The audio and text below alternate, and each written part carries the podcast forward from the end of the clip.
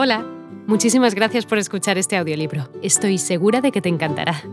Me llamo Ana y a continuación podrás disfrutar de un previo del libro completo. Si te gusta lo que escuchas podrás descargártelo completamente gratis desde mi web, www.escúchalo.online. Estrategas de vida y personas exitosas me llevaron finalmente a escribir este primer libro. Decreto es el primero de muchos por venir con la bendición de Dios y el universo. Desde la adolescencia, la gente me ha elogiado siempre dos cosas. La primera, la sonrisa, se la debo en parte a la genética. Y digo en parte porque una sonrisa plena no es solo esa dentadura simétrica y perfecta que venden los especialistas con tanta facilidad. La sonrisa plena, más allá del gesto, es el reflejo del alma. La segunda cualidad que suelen elogiarme es que soy buena escucha. Será por eso que los entrevistados me dicen muchas veces, me encanta conversar contigo, Cala, aquí he podido hablar, me he sentido escuchado. Acepto con más vanidad lo de la sonrisa porque mis dentistas siempre lo ratificaron, que lo de ser un escucha perfecto. Para no ir más lejos, mi madre no cree que le preste suficiente atención. Llevo trabajando en ello más de 40 años y aún me queda como asignatura pendiente. Espero aprobarla en un futuro cercano para satisfacción mía y de mi inigualable heroína Tania. Un día, pensando en cómo esas dos cualidades combinadas resultaban atractivas para la audiencia, decidí estudiarlas a conciencia. Investigué y leí a fondo sobre los dos temas, la sonrisa y el arte de escuchar. Como todo en la vida, este último se perfecciona al centrar la atención en quien nos habla y no en nuestro egocéntrico universo.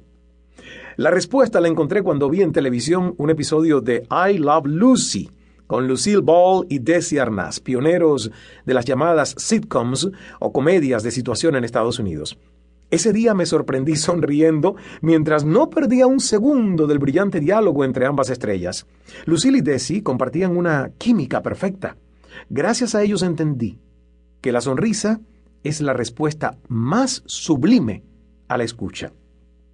Desde entonces, sonreír y escuchar se han convertido en dos armas de mi vida al servicio del bien común. Descubrí que no solo eran bien recibidas por los demás, sino que me hacían mucho bien como individuo. Con esa convicción y con la experiencia de que muchas de mis anécdotas contadas entre amigos o en entrevistas eran muy bien recibidas y resultaban inspiradoras, decidí lanzarme a esta aventura espiritual. Junto con mis agentes para este proyecto, David Taggart y Dan Staff, me di a la tarea de encontrar la mejor casa editorial para Cala Contigo, el poder de escuchar. Muchas editoriales estaban dispuestas a trabajar conmigo.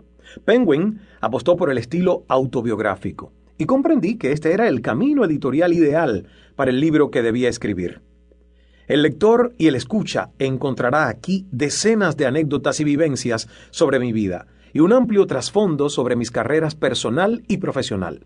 Pero también encontrará mucho más un libro que comparte ideas y principios espirituales inspiradores de auténtico crecimiento personal. Desde que me embarqué en esta aventura de mi primer libro, le manifesté mi interés a Arquímedes Rivero Jr., fundador y gerente general de Fonolibro, que estaba muy interesado en publicar la versión en audiolibro. Y mi manifestación se hizo realidad y ahora no solamente me puedes leer, sino también escuchar.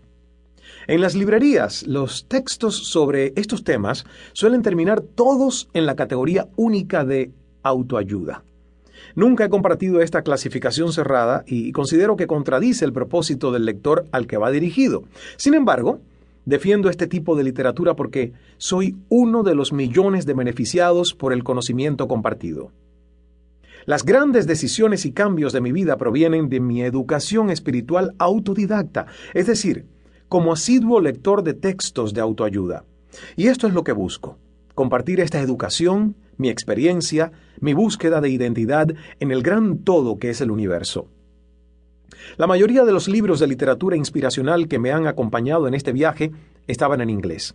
Por eso, siento que existe un nicho para escribir sobre estos temas en el idioma de Cervantes y también un público que los necesita. En este punto quiero dejar claro que no soy terapeuta, ni psicólogo. La última vez que visité un psiquiatra, de la mano de mi madre, tenía 14 o 15 años, aunque después he sido un ávido lector de psicología y psiquiatría. Tampoco soy un gurú espiritual, pero sí un discípulo, un aprendiz ávido de más sabiduría universal y menos conocimientos memorizados. La muerte nos sorprenderá aprendiendo.